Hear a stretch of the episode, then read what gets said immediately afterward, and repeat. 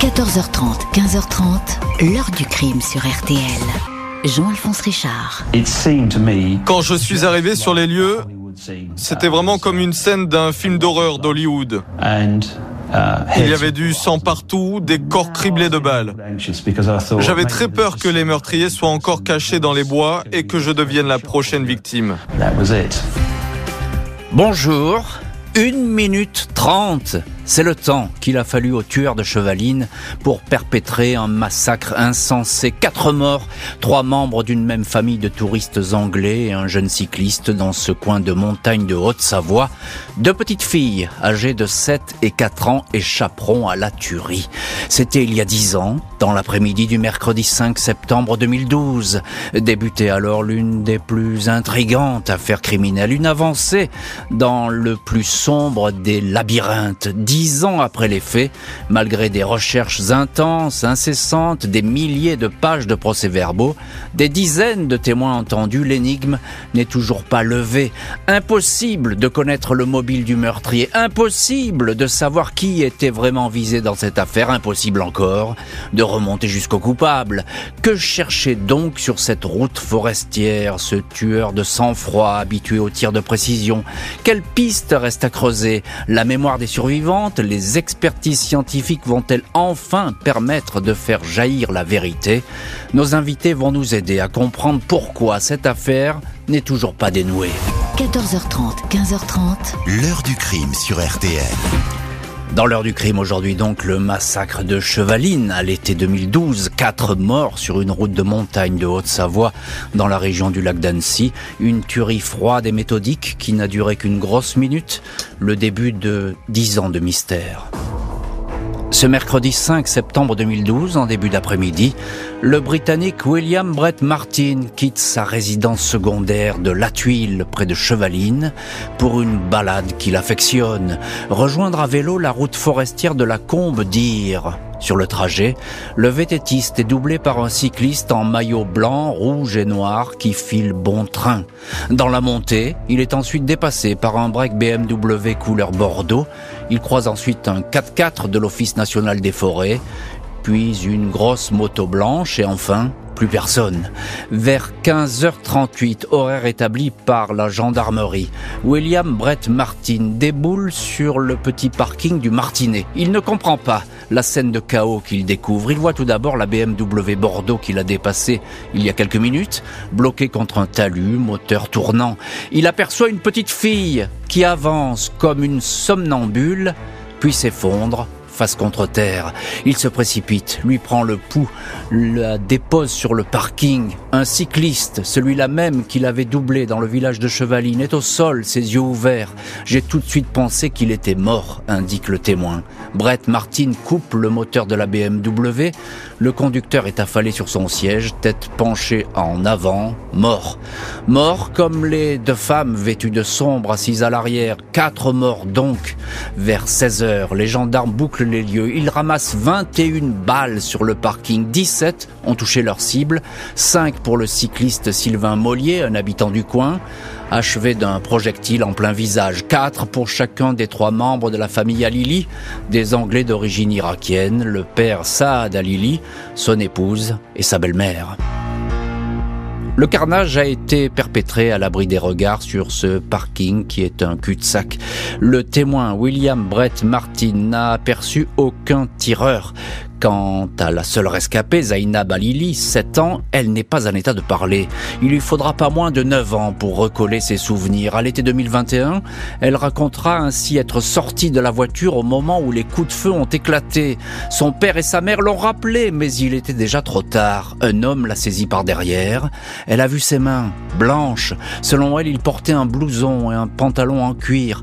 Elle a reçu une balle dans l'épaule, puis a été frappée à la tête à coups de crosse. Zainab n'est pas la seule seul témoin du carnage. Sa petite sœur Zina, 4 ans, a été miraculeusement retrouvée sous la jupe de sa grand-mère. Elle évoquera tout de suite de mauvaises personnes qui ont fait beaucoup de bruit sans jamais avoir vu précisément le tireur. Les experts de la gendarmerie établissent que la tuerie a duré 90 secondes. Le tueur est un tireur aguerri, qui n'a pas beaucoup de limites mentales, un déséquilibré, un tueur à gage ou en militaire, indique au Parisien Éric Maillot, à l'époque procureur à Annecy. Dans tous les cas, le meurtrier est un habitué des armes. Il a tiré 21 balles calibre 7,65 Parabellum en employant trois chargeurs et en utilisant le même pistolet, un Luger P0629, une arme de collectionneur longtemps en dotation dans l'armée suisse. Les enquêteurs vont s'accrocher à la piste du Luger, un ex-policier municipal, puis le fils d'un ex-mercenaire sud-africain installé près de Chevaline, ou encore un passionné d'armes à feu de la région, puis un ex-collectionneur et ses amis sont placés successivement en garde à vue entre 2014 et 2021. Sans résultat, le tireur ne se trouve pas parmi eux. Et si le tireur ne se trouve pas parmi eux, on va donc s'intéresser à d'autres personnes et peut-être se rapprocher de la vérité. On va le voir dans le chapitre suivant. Pour l'instant, on, s'arrête à, ce décor, le décor d'un massacre en plein jour. Il faut le souligner, c'est pas banal en plein jour dans ce coin bucolique prisé des randonneurs euh, et, et, des touristes. La tuerie a été brève, déterminée. Bonjour Serge Puyot. Bonjour Jean-Alphonse. Merci beaucoup euh, d'avoir euh, accepté l'invitation de l'heure du crime et d'être avec nous euh, dans cette émission. Vous êtes le correspondant de RTL dans cette région de Grenoble et vous connaissez parfaitement cette affaire. Vous avez beaucoup travaillé sur le sujet.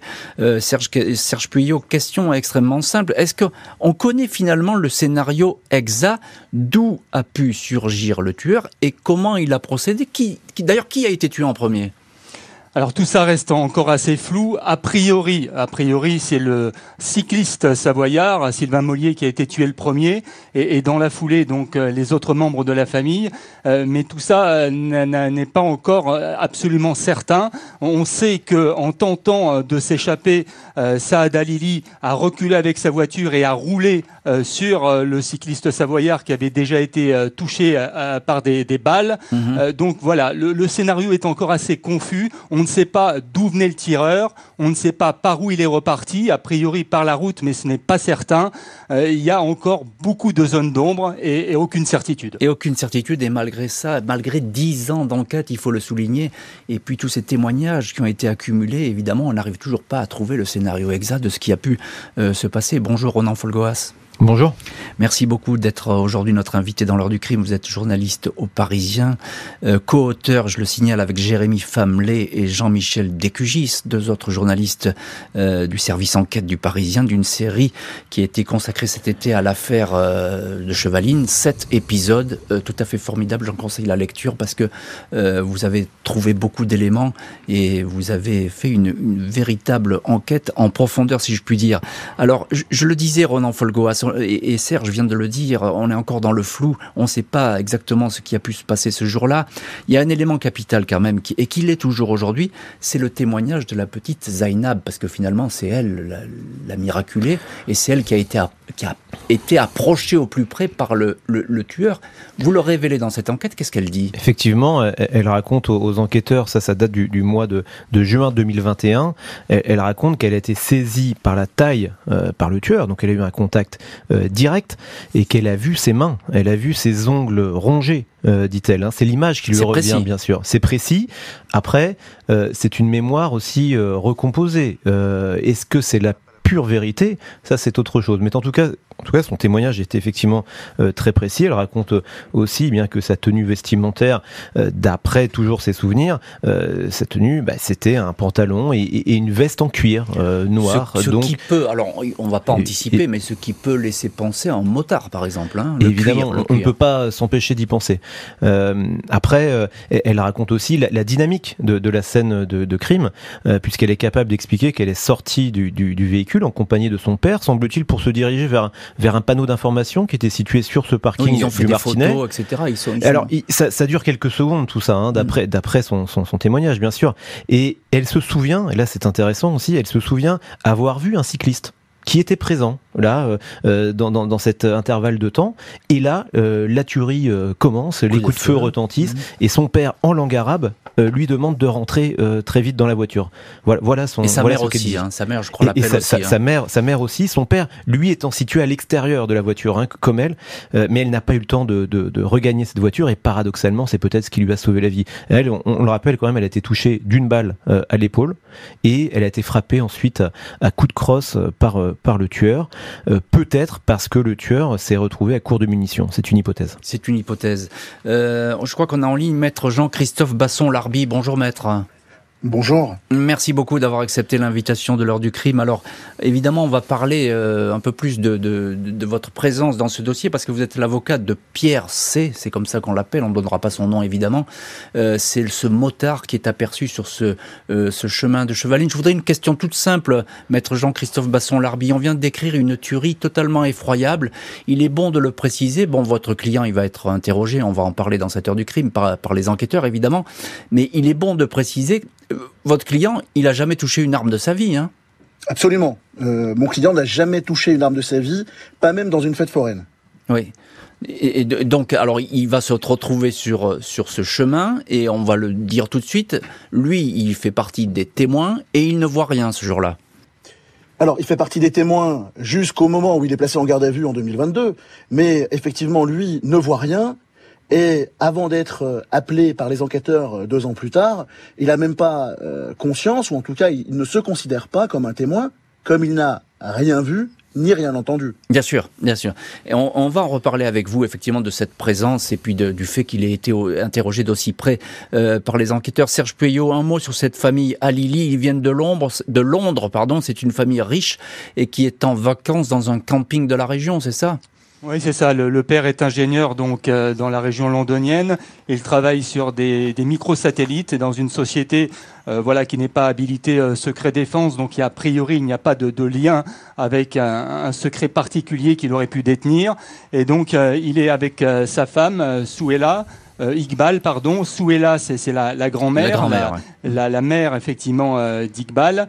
Et puis, il y a donc Zainab, 7 ans, et Zina, 4 ans. Donc, une famille, effectivement, qui est venue sur les bords euh, du lac d'Annecy, en villégiature, pour poursuivre un peu leurs vacances en Haute-Savoie, et qui, donc, était là pour des vacances, tout simplement. Encore un petit mot, Serge. Le cycliste Sylvain Mollier, lui, il travaille dans le coin.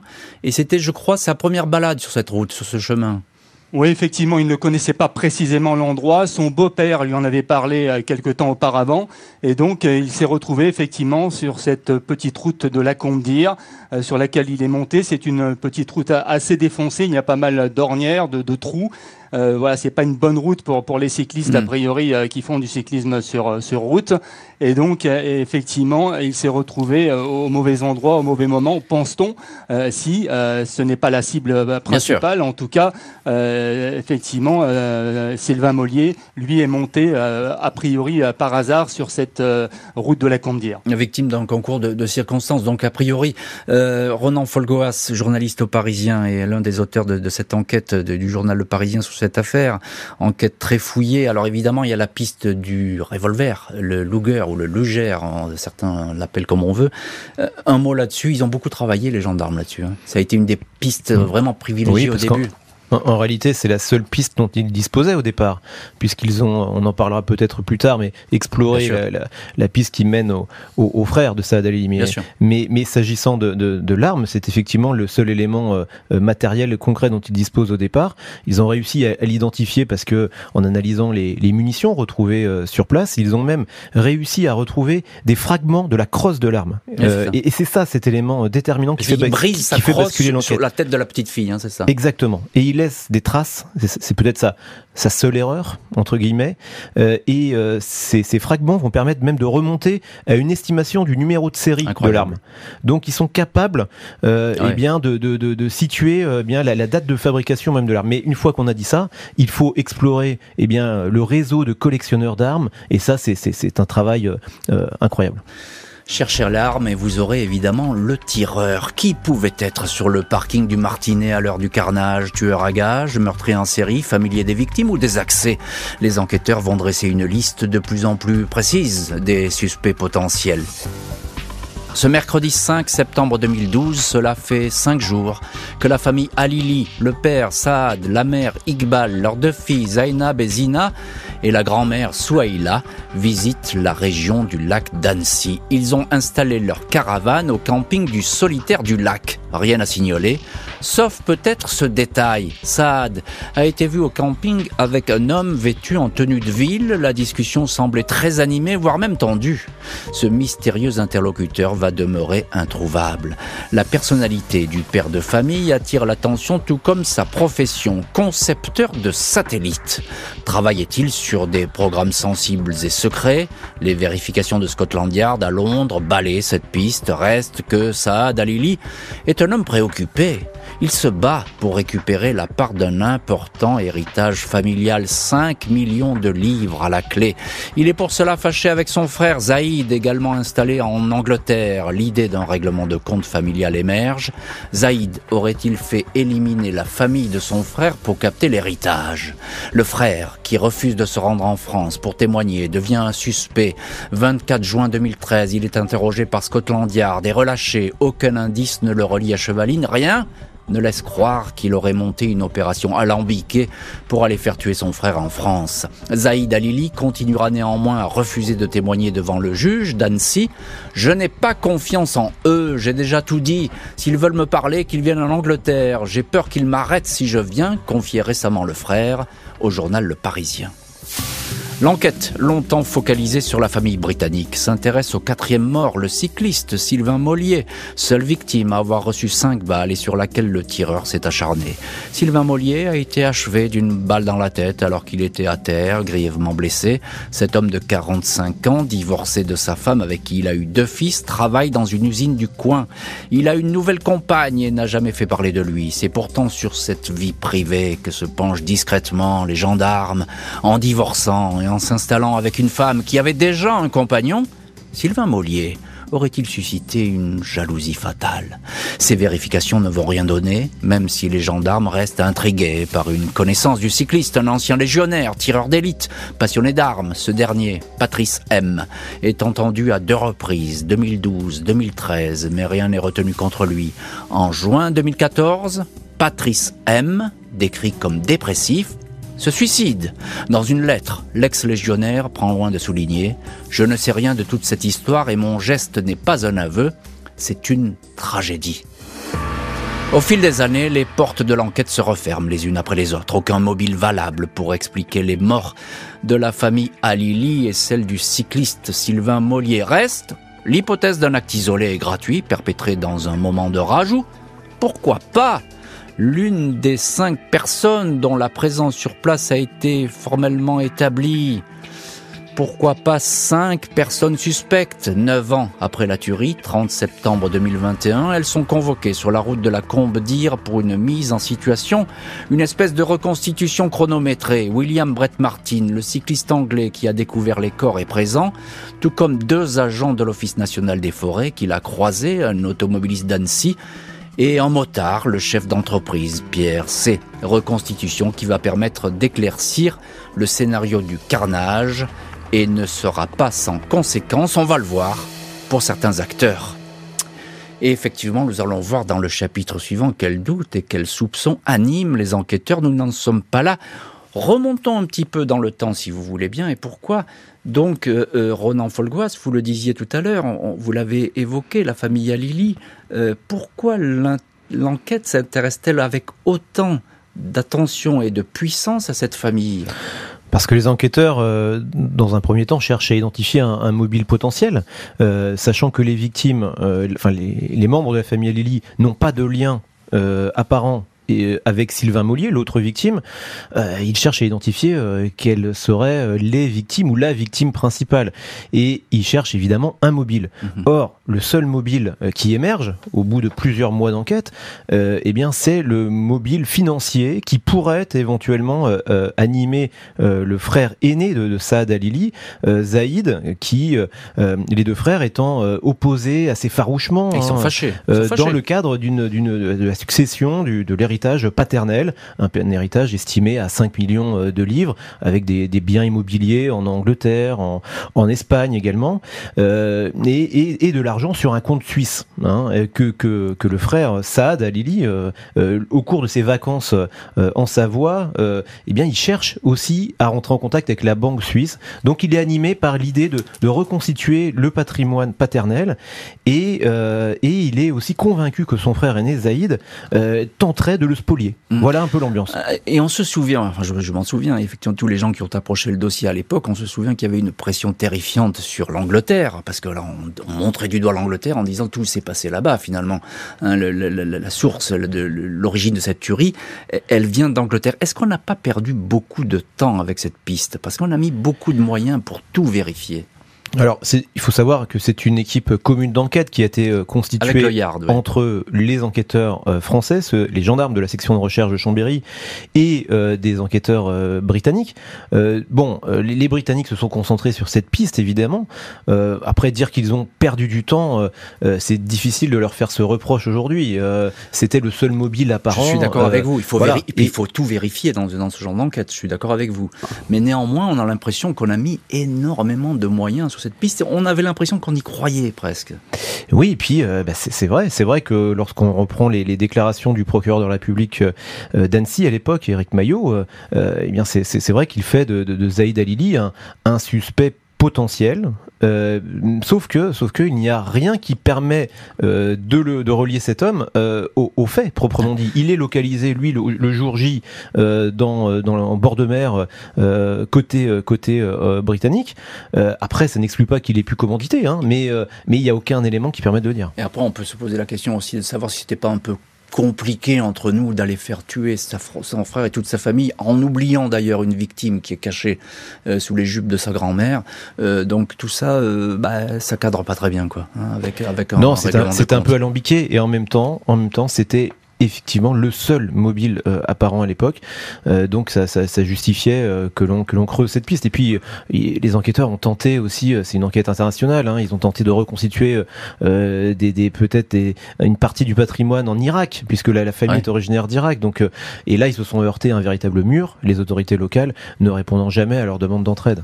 Donc ça a été assez compliqué. Effectivement, on, on se doute qu'il fallait vérifier point par point toute cette affaire, même si on a effectivement les mois sont passés et les années sont passées. Euh, Serge Peuillot, correspondant RTL à, Grenoble, euh, il y a la piste aussi mm, locale en partie, puisque le cycliste Sylvain Mollier, lui, il est du coin, il travaille dans une usine du coin. Euh, et puis là aussi, les enquêteurs, ils vont beaucoup travailler sur lui et sur sa famille, et de la façon la plus discrète qui soit. Oui, ils vont travailler sur sa personnalité. Donc, a priori, son travail n'avait effectivement aucun aspect confidentiel, pas de secret particulier. Il travaillait dans une filiale du groupe Areva, mais il était euh, monteur, soudeur dans l'usine. Donc, c'est pas lui qui détenait des, dossiers qui pouvaient être monnayés ou en tout cas euh, avoir un, attrait pour, pour, des personnes extérieures. Et puis, il y a, l'aspect aussi de, de, sa sa personnalité sur le plan sentimental. Euh, il paraît qu'il était très sensible aux femmes. il a eu quelques aventures. Il avait été marié une première fois, il s'était remarié ensuite avec une nouvelle compagne. Et euh, une de ses amies a confié un jour euh, donc euh, qu'elle avait eu une discussion avec Sylvain Mollier, alors que bien sûr il était encore en vie, et il lui a avoué il faut que je fasse attention en me promenant dans la rue, j'ai peur peut-être de me recevoir un coup de fusil. Ah bon? Ah oui, mais ah ça c'est ça c'est important ce que vous ce que vous nous dites Serge là. Il a eu ces termes là et qui effectivement après son décès cette tuerie interpelle forcément. Euh, donc les, gendarmes ont, creusé cette piste, euh, la piste sentimentale d'un mari jaloux euh, qui aurait pu vouloir se venger de, Sylvain Mollier. beaucoup de gens ont été entendus et le, procureur Maillot lui-même a convenu, a affirmé que pour lui, tout avait été étudié concernant cette, piste et que cela n'avait malheureusement rien donné. C'est le, résultat des enquêteurs, mais il y a toujours un point d'interrogation, effectivement, sur l'hypothèse de quelqu'un qui aurait pu pu en vouloir à Sylvain Mollier. C'est un, un, règlement de compte sur, sur fond de, euh, de, affectif, j'ai envie de dire, hein, sentimental. Euh, Maître Jean-Christophe Basson-Larbi, vous êtes l'avocat de Pierre C. Alors euh, Pierre C, c'est un des témoins de cette histoire. Hein, c'est le fameux motard qu'on voit sur sur cette route. Euh, il, y a, il y a cette mise en situation. Il est convoqué votre votre client pour aller participer à cette espèce de reconstitution. Est-ce qu'il tombe des nues quand il quand il est convoqué? Absolument pas. Alors, s'il est convoqué, il commence à avoir l'habitude puisque c'est la quatrième ou la cinquième fois qu'il est, appelé par les gendarmes. Et euh, comme à chaque fois, de bon, enfin vraiment de bon gré, en toute bonne euh, bonne foi euh, et, avec la volonté de participer à la manifestation de la vérité, il accepte de se rendre à l'aube avec sa moto, mhm. puisqu'il était en moto lors des faits, et il vient à l'aube, il participe à la mise en situation, il rentre dans la nuit, fatigué mais heureux, surtout qu'il repart avec euh, une double certitude. La première, c'est que le cycliste anglais a dit en le voyant que ce n'est pas lui qui l'avait croisé.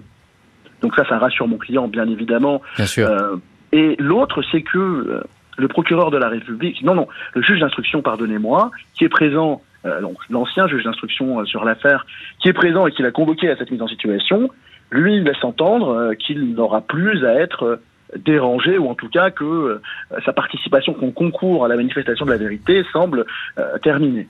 Donc pour lui, euh, c'est bon, l'affaire est terminée. À ce, stade de l'enquête, il est exclu du périmètre des, suspects, j'ai envie de dire. Hein, c'est bien ça. C'est ce qu'il croit. Et c'est avec ce, ce sentiment-là qu'il rentre chez lui après la reconstitution de septembre. Chronométrage à l'appui, les enquêteurs vont émettre une toute autre hypothèse. Deux personnes présente sur la route forestière le jour de la tuerie aurait pu y participer, hypothèse qui ne va cesser de prendre de l'épaisseur. En reconstituant le plus précisément la scène de crime, presque dix ans après les faits, les gendarmes vont établir que deux personnes auraient pu virtuellement participer au massacre. Le vététiste William Brett Martin, qui a découvert les corps, et le chef d'entreprise Pierre C, qui circulait sur la route à moto. Le cycliste anglais est écarté, mais pas le motard, qui retient au contraire l'attention. Celui-ci ne s'est jamais manifesté après le drame. Il a fallu attendre trois ans, 2015, pour pouvoir l'identifier grâce au bornage téléphonique.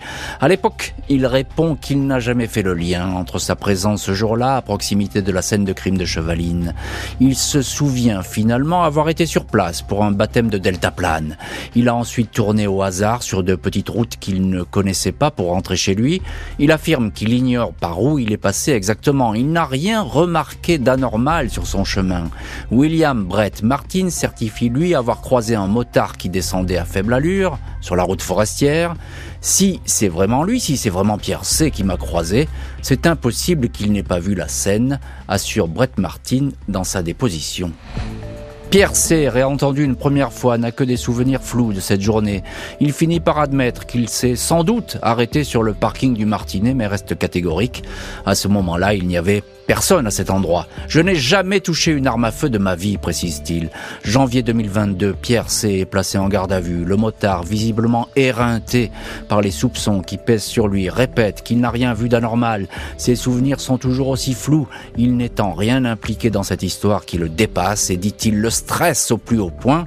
Le témoin est remis en liberté. Aucune charge retenue contre lui. Aucune charge, il faut le préciser et le répéter contre le motard Pierre C, ce chef d'entreprise de la région lyonnaise. Euh, Maître Jean-Christophe Basson-Larbi, vous êtes son avocat Pierre C. Euh, pourquoi votre client ne s'est-il pas manifesté après la tuerie de Chevaline? Ça aurait été plus simple pour lui de dire qu'il peut-être il était dans ce coin-là. Eh bien, tout simplement parce que, d'une part, comme vous l'avez rappelé, il est rentré après son baptême de deltaplane, mhm. qui a été un, très grand moment de bonheur. Il s'est dit qu'il avait le temps, il a pris des chemins de traverse et a navigué à vue pour rentrer dans l'agglomération lyonnaise. Mhm. Donc, il ne connaît pas la région, il ne connaît pas les routes, il ne connaît pas les chemins. C'est mhm. d'ailleurs pourquoi il emprunte un chemin euh, à un moment euh, bien qui n'est pas praticable, et c'est le garde forestier qui lui demande de faire demi-tour, mais on en reparlera sans doute. Donc, il ne connaît pas exactement euh, les lieux, il sait, bien évidemment, parce que ça fait un grand bruit médiatique, bon, donc il a connaissance qu'il y a eu une tuerie dans cette région-là, peut-être le même jour, mais n'ayant rien vu, rien entendu et rien à dire, hmm. il se dit pourquoi devrais-je me manifester? Pourquoi aller embêter les enquêteurs pour leur dire oui bonjour j'étais dans le coin mais j'ai rien à dire? Mmh, mmh. Moi je crois que c'est vraiment ça, c'est-à-dire que on se focalise sur lui et on vient lui reprocher cette faute qui n'en est pas une à mon analyse, mais cette faute originelle, ce péché originel de ne pas s'être signalé, mais pourquoi donc se signaler quand on n'a rien à dire et qu'on n'a rien vu? Oui, tout à fait. Mais moi, je, m'accorde totalement avec vous et je suis totalement d'accord avec vous quand vous dites qu'on peut se balader comme ça, euh, le nez en l'air dans des chemins sans savoir où on va. Ça arrive, il y a des moments comme ça où on perd du temps et on ne sait pas vraiment par où on est passé. Mais finalement, ce, ce qui l'accable auprès des enquêteurs, si je puis dire, en tout cas, c'est finalement c'est son attitude parce qu'il est un peu mutique, votre client. Il, il, il s'exprime pas beaucoup, on peut le dire comme ça? Moi, je suis pas d'accord. Mhm. Euh, à partir du moment où, euh, eh bien, on le contacte du côté des enquêteurs, mhm. eh bien, il va s'exprimer. Mhm. Mais que voulez-vous dire de votre emploi du temps précis, minuté, à la seconde même, trois ans après une date, dont vous ne vous souvenez que d'une chose, que vous avez fait un baptême de deltaplane, que vous avez pris un plaisir monstre, et que vous êtes rentré en naviguant à vue pour prolonger cet instant d'extase et de bonheur. Vous êtes rentré par les, par les chemins en naviguant avec le soleil. Et, d'autant plus, d'autant plus, maître Basson Larbi, il faut le souligner, il se cache pas ce jour-là, votre client. Hein. Il, y a, il, y a, les, gens, les, les, agents de l'ONF qui, qui l'interpellent parce qu'il est sur un chemin interdit, etc. Il soulève la visière de son casque. Bon, bah, il a pas vraiment des choses à cacher, a priori. Hein.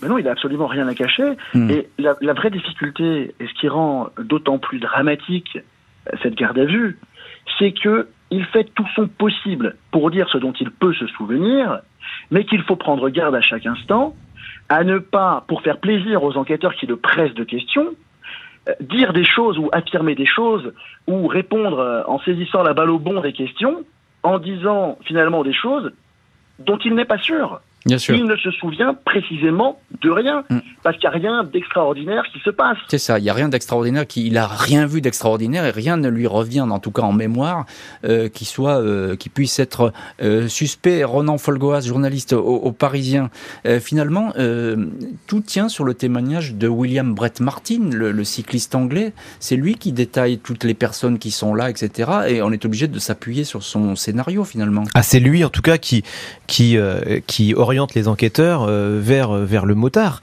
Euh, après, je note moi une chose, c'est que ces déclarations à William Brett Martin ont été euh, un peu évolutives sur le point de croisement, hein, parce qu'ils sont obligés de, de géolocaliser les, les, croisements, de les situer dans le temps. Et dans un premier temps, William Brett Martin, même dans les premières années de, de l'enquête, il va déclarer qu'il a rencontré un, il a croisé un motard peut-être à 5 ou 10 minutes euh, avant, avant d'accéder au parking Martinet. Et puis finalement, euh, dans un temps ultérieur, eh bien, il, va dire ah ben non, je, l'ai croisé à, à 300 mètres du parking. Ce n'est pas du tout la même chose. Et moi, me vient une idée, mais euh, ce n'est qu'une idée. C'est peut-être qu'il a croisé effectivement un motard, peut-être même que c'est à 300 mètres, mais peut-être qu'il ne s'agit pas du, du motard euh, piercé euh, et, et peut-être d'un autre homme qui aurait ensuite emprunté un, un, échappatoire parce que on, on fait comme si euh, tout le monde circulait sur cette route goudronnée de la Combe-Dire. En réalité, autour, à droite et à gauche de, de cette route goudronnée, il y a des sentiers des, qui constituent autant d'échappatoires possibles et des, des sentiers qui sont qu'on peut parcourir à moto et, même à pied. Et ça pourrait très bien être pas du tout piercé. Juste un mot, Serge Puyot, un, un, mot très court. Il n'y a pas de lien entre euh, les témoins, euh, tous ces témoins qui sont là sur place, la famille Alili ou le cycliste euh, Sylvain Mollier, on est d'accord? Aucun lien. Tout a été fouillé par les enquêteurs. Les gendarmes ont examiné toutes les pistes. Ils n'ont trouvé effectivement aucun lien hmm. entre les différents témoins, la hmm. famille Alili et le cycliste savoyard. Euh, je voulais quand même poser une petite question à Maître Basson-Larbi oh, euh, euh, sur le. Il y a eu un portrait robot qui a été lancé alors, il va, il va par les enquêteurs. Il, va vous répondre après, Serge, parce qu'on arrive juste au bout de cet écran et je vous promets que vous allez reposer la question dans, dans le chapitre suivant. Si le tueur n'est pas parmi les témoins présents sur la route forestière, reste donc l'hypothèse du tireur isolé, un homme connaissant bien la région, dont on ignore où il était et quel chemin il aurait emprunté. Les gendarmes ont en maintes reprises ratissé le parking du Martinet, lieu où trois membres de la famille Alili et le cycliste Sylvain Mollier ont été abattus, tout comme les sentiers avoisinants, sans y trouver le moindre indice. Pendant des semaines, des caméras cachées ont discrètement fonctionné sur place au cas où un individu suspect reviendrait visiter les lieux sans résultat.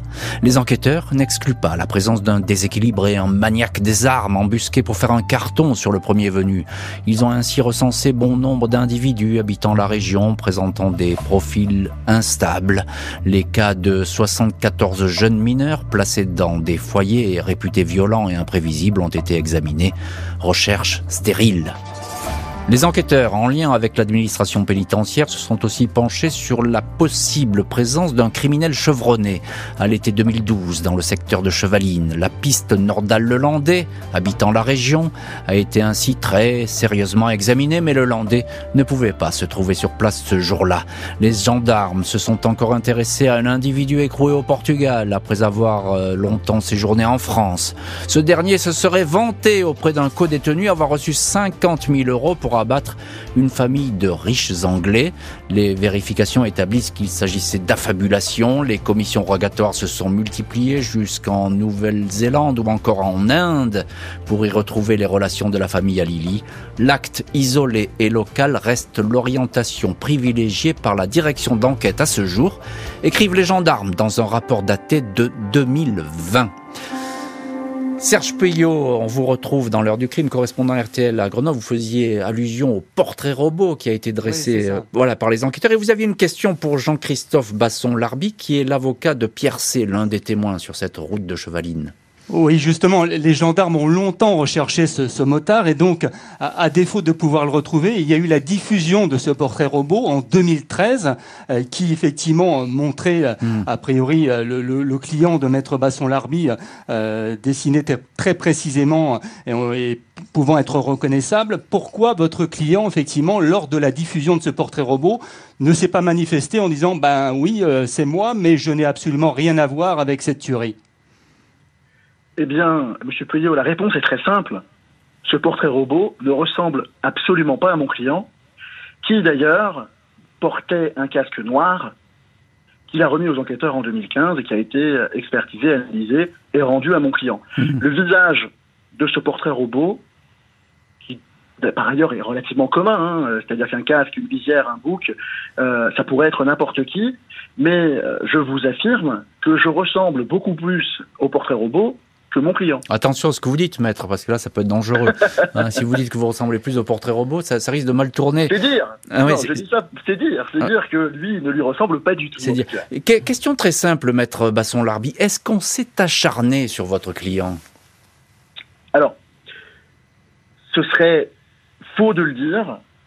En revanche, je crois que malgré le suicide d'une personne qui avait été mise en cause, bon, qui ne s'est pas suicidée pour signé des aveux, comme il a écrit, mais qui néanmoins s'est suicidé parce qu'il était dans une situation qui était difficile, et le fait d'avoir été euh, désigné comme suspect à un moment dans l'affaire de Chevalier n'est mmh. sans doute pas étranger. Mmh. Donc dans ce contexte-là, quand on a un témoin que l'on retrouve deux ans plus tard, ou trois ans plus tard, certes, mais qui, à quatre reprises, accepte de venir participer à la manifestation de la vérité et d'aider les enquêteurs, ce qui est tout à fait normal pour lui, cet homme-là, il vient encore en septembre pour une mise en situation de, l'aube jusqu'au crépuscule, imaginons un instant l'état dans lequel cet homme qui a tout dit et tout fait pour aider se retrouve lorsqu'à 8 heures, ce mercredi du mois de janvier, mhm. on le place en garde à vue, on perquisitionne son domicile, on part avec sa compagne pour l'interroger, on perquisitionne ses résidences secondaires.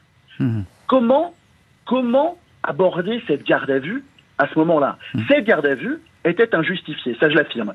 De, l'acharnement contre mon client, l'issue de la garde à vue démontre que non, mais la garde à vue, article 63-1 du Code de procédure pénale, ça n'est pas anodin.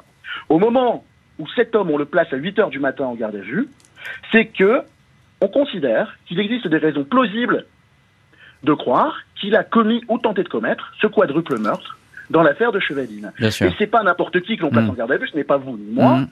C'est un homme qui est déjà quatre fois venu donner sa vérité, livrer sa vérité en qualité de témoin. Et je rappelle qu'un témoin sous commission rogatoire, on peut l'interroger pendant 24 heures si on veut. Hmm. Oui, donc c'est pas anodin ce que, vous nous dites, hein, Jean-Christophe Basson, Larbi, Ronan Folgoas, la thèse du tueur de proximité qui habiterait le coin et qui vient peut-être faire un carton comme ça ce jour-là. Euh, elle n'est pas exclue aujourd'hui. Hein.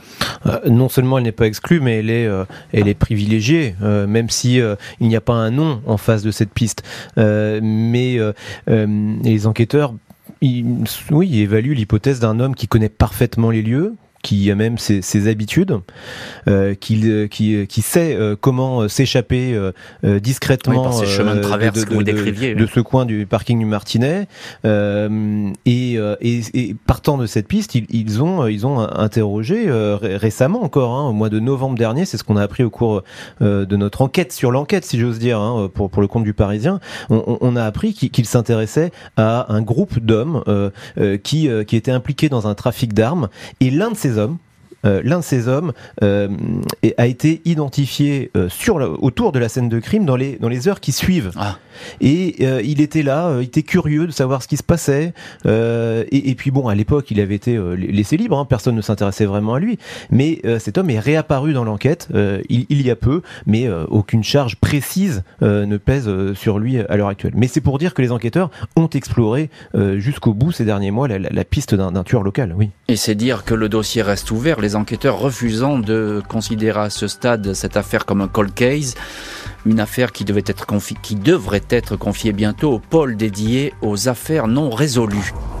27 juillet 2022, la procureure de la République d'Annecy, Lynn Bonematis, confirme avoir demandé le transfert du dossier Chevaline au pôle judiciaire dédié au cold case installé à Nanterre.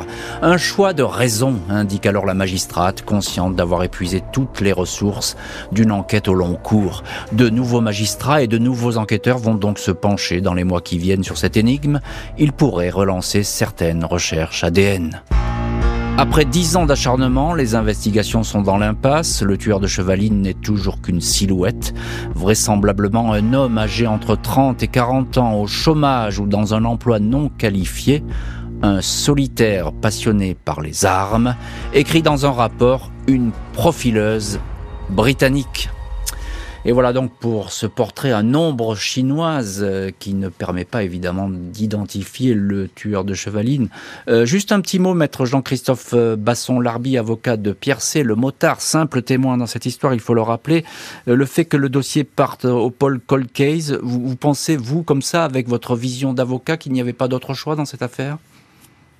Alors je pense non seulement qu'il n'y avait pas d'autre choix dans cette affaire, mais je pense aussi que la garde à vue de mon client ressemble à un barreau d'honneur de la part d'une nouvelle procureure et d'un nouveau juge d'instruction, la semaine où Éric Dupont-Moretti, ministre de la Justice, annonce précisément la création de ce pôle spécialisé et dédié aux affaires non résolues. Mhm il, fallait euh, éclaircir ce point, aller jusqu'au bout. Il fallait éclaircir et euh, on n'était pas à l'abri de réussir finalement à coincer le coupable.